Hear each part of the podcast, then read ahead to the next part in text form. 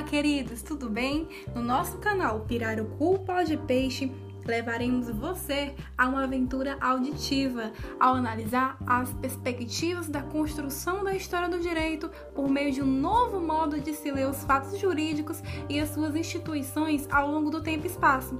Nós somos Ana Karina, Luan Brito, Valdir Souza e Yasmin Ferreira, e junto ao professor Wagner de Oliveira Rodrigues, dialogaremos o tema através das leituras de Manuel Espanha, na sua obra icônica A História do Direito na História Social. Em seu primeiro capítulo, O Materialismo Histórico na História do Direito. Os áudios neste material serão dos colegas Valdir Souza e Yasmin Ferreira. Vamos nessa?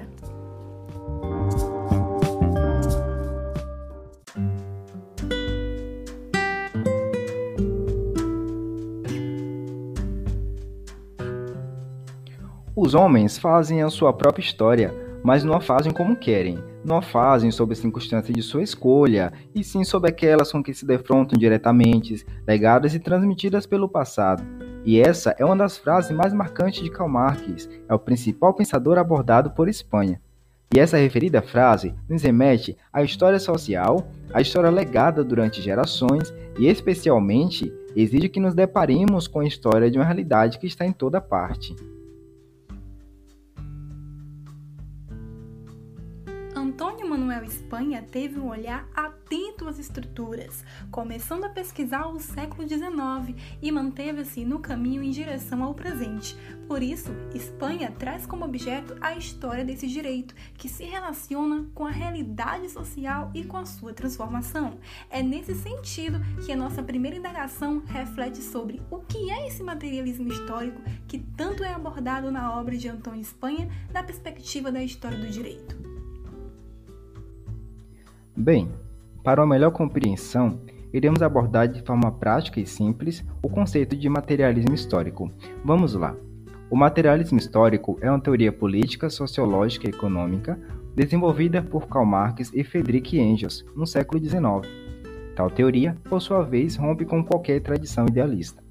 A ideia central era desenvolver uma revolução social que subvertesse a ordem vigente de poder da classe dominante sobre a classe dominada, e, nesse sentido, a característica fundamental do entendimento do materialismo histórico é a mudança social de modo que o proletariado possa acessar o poder e estabelecer um governo de uniformidade social. Partindo dessa perspectiva marxista, adentremos especificamente em nosso assunto de modo linear, com o seguinte questionamento: como era visto a história do direito em um outro século, como no século XIX, marcado pela ascensão da burguesia? Bem, queridos, podemos responder essa pergunta recordando que nesse século a história jurídica e a história em geral cumpriam a mesma função, tanto jurídica quanto sociocultural. Por um lado, desvalorizando a ordem social e jurídica pré-burguesa, apresentando-a como fundada na irracionalidade, no preconceito e na injustiça e, por outro lado, defendendo a luta da burguesia contra a ordem ilegítima e a favor da construção de um direito e de uma sociedade natural e harmônica, autônoma em relação à história e arbitrariedade das anteriores.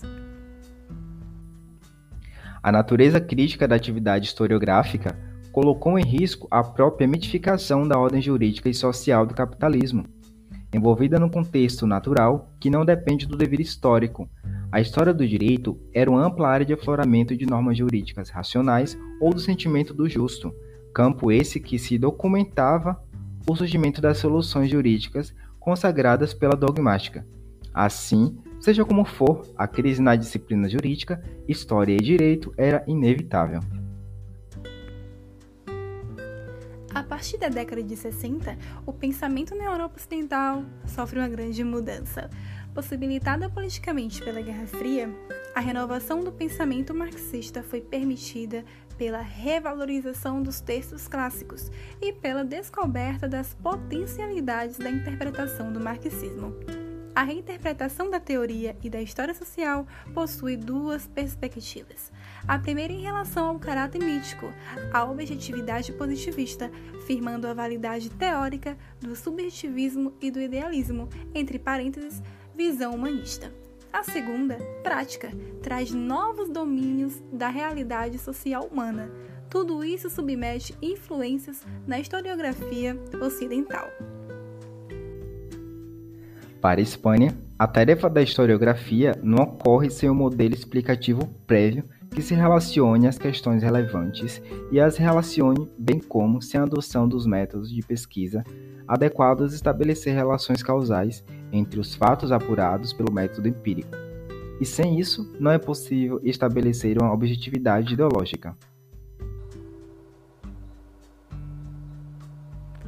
Além disso, definir historiografia jurídica e delimitar a matriz que permite dar sentido aos fatos colhidos na investigação empírica estaria na perspectiva materialista do direito e do Estado. Formulada por Marx, a teoria de que os atos e conteúdos só ganham mesmo significado na prática foi colocada no centro da reflexão sociológica pela escola de Louise Althusser, objetivando não a prática humana em geral, mas a individualizada e específica que se desdobra uma atividade social. Em resumo, a ideia de história global, como uma das linhas dos anos 60, trouxe essa ideia de soberania do homem, que, no entanto, estava em crise no ano de escritura deste livro. E para explicar, Spam reflete que o homem foi despojado dessa centralidade a partir da ideia de Marx e Freud, pelos linguistas, mitólogos, comparativistas, entre outros, em que fizeram estudos que derrubaram esse papel dominador e unificado do sujeito, a sua lógica do homem, e passa a considerar as diferentes lógicas dos comportamentos a única cronologia que sucede em tantas outras. É justamente isso, esta nova concepção advinda de Marx, Freud e tantos outros, que liberta a história de todo o preconceito humanista e abre espaço para a verdadeira complexidade e multiplicidade das evoluções. Uma curiosidade que pode ser destacada é que o pensamento marxista, mesmo sendo responsável em sua origem pelo desabrochar desta nova concepção, por algum tempo, ele mesmo esteve no sentido humanista e historicista, e a partir de uma concepção circular que explicitava a essência do homem.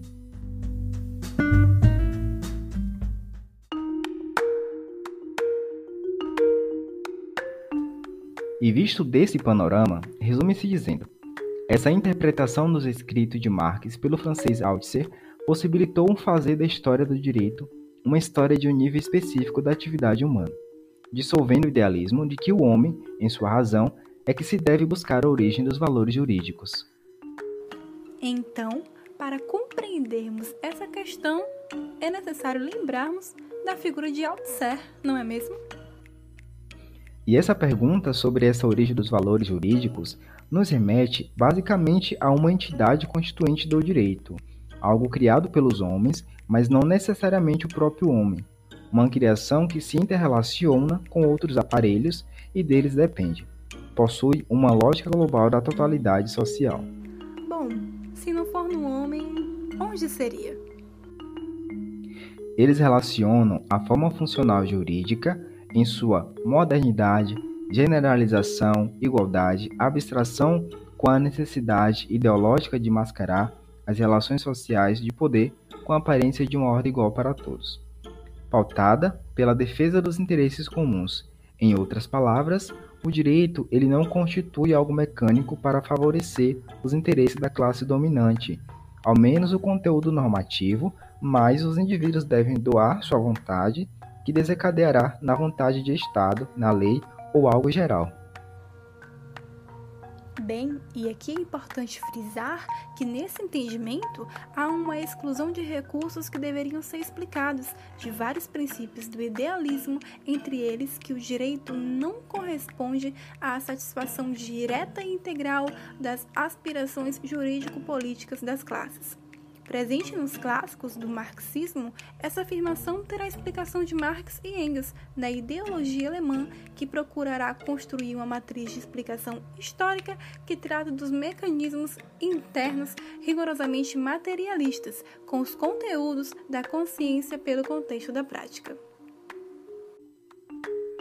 Pode-se identificar vantagem em analisar o direito de forma demonstrada O que é apresentado está justamente em ir além de identificar o direito como um sistema axiológico ou meramente sistema formal, mas está em apresentar o que? O processo pelo qual tais valores e conceitos são produzidos e transformados seu aparelho de produção. Então, observando a investigação histórica e sociológica, vê-se que ela possibilita uma fineza, por assim dizer, de análise da prática jurídica, dando relevo a níveis de realidade que não eram conhecidos pela história do direito. Assim, essa nova vertente abre espaço para outras temáticas, como a explicação dos processos internos à estrutura da prática jurídica, responsáveis pela adesão final dos resultados normativos. Agora, é imprescindível notar que a partir daqui, Espanha adentra de forma mais específica no universo jurídico, desembocando no objeto citado anteriormente, a estrutura da prática jurídica, e para isso conceitua a prática como um processo de transformação de uma matéria-prima num produto determinado. E essa transformação é feita por um trabalho humano com meios de produção determinados. O conteúdo dessa prática é definido pela sua estrutura específica. Então, além de constituir uma realidade, a prática é uma entidade estruturante. Vejamos essa mesma estrutura da prática corrobora com a natureza dos seus elementos estruturais.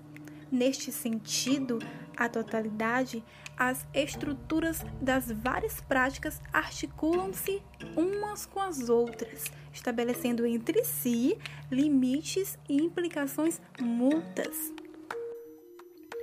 Mas desse modo, com essas articulações das várias práticas na unidade social, não cairia novamente ao problema da relação da prática jurídica com a prática política? Espanha nos diz que sim, e é por isso que deve haver uma contradistinção entre essas duas práticas. Explicando primeiramente a prática política, destaca-se Nikos Poulantzes, com uma perspectiva teórica, na qual, em conclusão, diz que a prática política pode ser caracterizada como o que incide sobre a conjuntura social, é o objeto.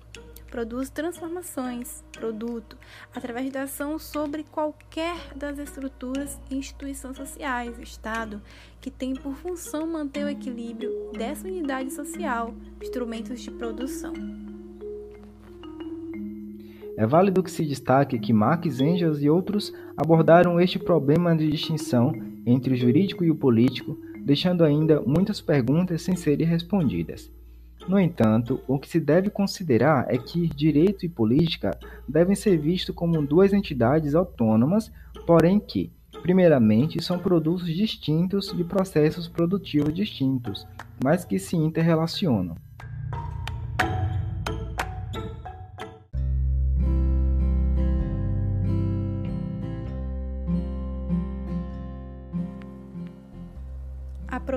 Da valoração jurídica das condutas sociais legitima a intervenção do aparelho repressivo do Estado. Ambas práticas têm por objeto a transformação-manutenção das relações sociais, segundo Marx e Engels. Para compreendermos melhor essa distinção, é necessário, porém, não somente essa especificidade de resultados mas também das diferenças e implicações estruturais dos aparelhos que a suportam. Em primeiro lugar, a relação do jurídico e o ideológico, esta pode ser simplificada dizendo que as práticas jurídicas não se limitam a transformar a consciência dos homens, como acontece nas práticas ideológicas, mas sim produz transformações nas próprias relações sociais. Em outras palavras, os resultados ideológicos, eles intervêm na prática jurídica ao nível de meios de produção e as transformações das relações sociais originadas da prática jurídica estão na origem de novas construções ideológicas da realidade. Em outro ponto, a relação de causalidade leva em conta as concepções materialista e o instrumentalismo. Em poucas palavras, a análise de causalidade em que o direito deve estar inserido deve ser, em primeiro lugar, pela análise dos processos causais e intraestruturais que explicam os resultados, e, em segundo lugar, a identificação dos níveis e formas dos quais a estrutura da prática jurídica é permeável a determinações externas, o que constitui um outro aspecto da lógica estrutural interna. Em terceiro, pela averiguação da função global, ou seja, o modelo segundo o qual a prática jurídica se articula. Em quarto, o limite de variação dos resultados e da disfunção e, em quinto lugar, a determinação dos efeitos da disfunção sobre o equilíbrio interno da estrutura que sustenta a prática jurídica. É importante destacar que as análises tanto da funcionalidade quanto da disfuncionalidade da prática jurídica são relevantes, analisadas por duas fases relativamente autônomas desse processo. Uma análise empírica de situações históricas concretas e a rejeição continuada dos resultados da prática jurídica que tem sido historicamente a consequência de provocar a recomposição intraestrutural e modificação da natureza dos resultados. Ora, ouvintes, quando entramos na análise dos elementos estruturais do aparelho de produção do direito, Aparelho este que representa uma unidade essencial, nos interessaria autonomizar a análise basicamente de dois processos produtivos, que seria a prática jurídico-normativa, que é o resultado da valoração jurídica dos fatos sociais, e também o processo da prática jurídico-científica, que é apresentada como um componente da anterior, mas com aspectos de uma linguagem de segunda ordem. E com isso, a sua estrutura se aproxima da produção teórica, Porém, esta opção ela implicaria diretamente na explicação do modelo global. Pois bem, para Espanha é a prática política que irá definir os agentes admitidos para editar normas ou fazer a valoração de condutas sociais concretas. Lembrando que agentes aqui possuem sentido tanto de indivíduos como também de instituições. E cabe mencionar que é, na verdade, competência do Estado definir esses detentores do poder legislativo e judiciário, responsáveis pela valoração dos fatos. Mas afinal, como é feita essa definição? Bom, de uma forma mais simples, essa definição é feita através das normas jurídicas que estabelecem o elenco das fontes do direito estas legitimam sujeitos e agentes para declarar o direito, tais como o governo, os tribunais, as assembleias e até mesmo a própria comunidade, sabia? Que pode, por exemplo, legitimar normas baseadas nos costumes. Outro fator importante, Valdir, são as normas que estabelecem os sistemas de aplicação do direito, que fornecem organização judiciária. Ótimo! Cabe também salientar um outro ponto, em relação à afetiva divisão social do trabalho no seio dessa classe dominante. A chave é que, raramente, essa divisão coincide com a imagem que têm os detentores do poder político. Com outras palavras, a divisão social do trabalho que está no seio das classes dominantes não ocorre da vontade consciente do poder político, mas sim da lógica da estratificação social e profissional decorrente do meio de produção. Essa correspondência entre os detentores formais e efetivos do poder possui vários desdobramentos na história do direito. É evidente que os meios de produção do direito não são a variável independente do processo. Outro aspecto próximo a isso é o de que não basta apenas o estatuto formal de um agente para legitimar o seu papel reprodutivo. Outro ponto é que essa autonomia que é atribuída ao direito revela-se de uma outra forma no campo dos objetos da prática jurídica. Sua resistência em relação aos demais domínios da vida social não lhe permite determinar por si só a juridização de certo campo da vida social.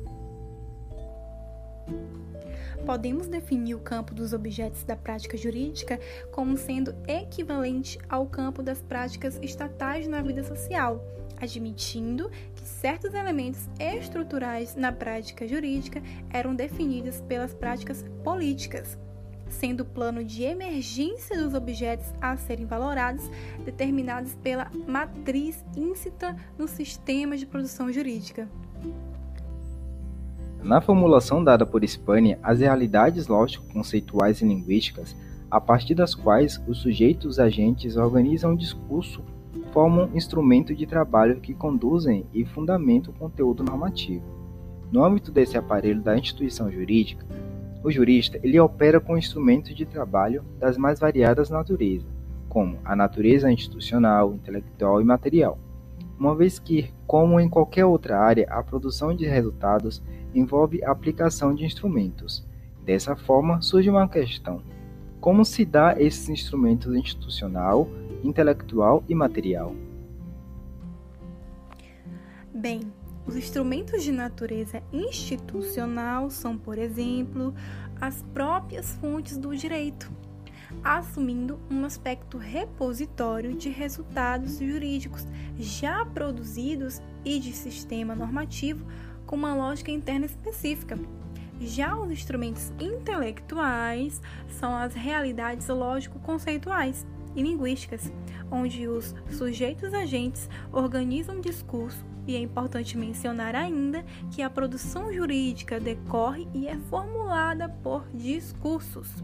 Por fim, os instrumentos materiais, que seriam a organização material do corpus jurídicos, ou seja, um sistema de publicação e edição das fontes do direito, características externas da literatura jurídica, organização das bibliotecas profissionais dos juristas, organização administrativa e etc.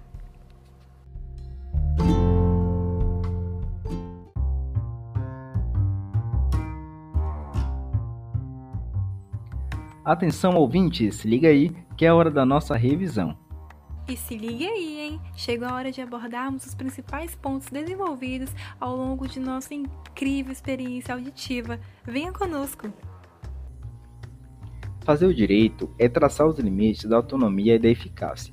Sendo jurista, cultor de um sistema dogmático altamente hermético e formalizado, e por outro lado, engenheiro das relações sociais, de que depende o modo como os homens vivem, Espanha faz do direito uma região historiográfica autônoma e os limites de autonomia se relacionam, sobretudo, com as condições institucionais em que decorre o trabalho de criação social do direito. Ou seja, faz uma análise da história do direito a partir de suas estruturas do ponto de vista do materialismo histórico de Karl Marx e Engels, o que procura afastar dos idealismos, bem como alerta para as implicações desta concepção como a dificuldade e, ao mesmo tempo, a necessidade de fazer distinção entre a prática jurídica e a prática política por meio da análise da especificidade de resultados, mas também das diferenças e implicações estruturais dos aparelhos que a suportam, como a relação jurídico-ideológica, a relação de causalidade e etc. Ah, e não se esqueçam, hein? Atente-se à questão do anacronismo. O texto é de 1978, ou seja, é necessário levar em consideração o contexto em que ele foi elaborado e as considerações sobre o materialismo que foram feitas, os preconceitos, o seu arcabouço teórico. Espanha, historiador, pesquisador e professor, infelizmente veio a falecer em 2019 sendo assim um autor contemporâneo que trouxe o viés do marxismo para a abordagem histórica do direito.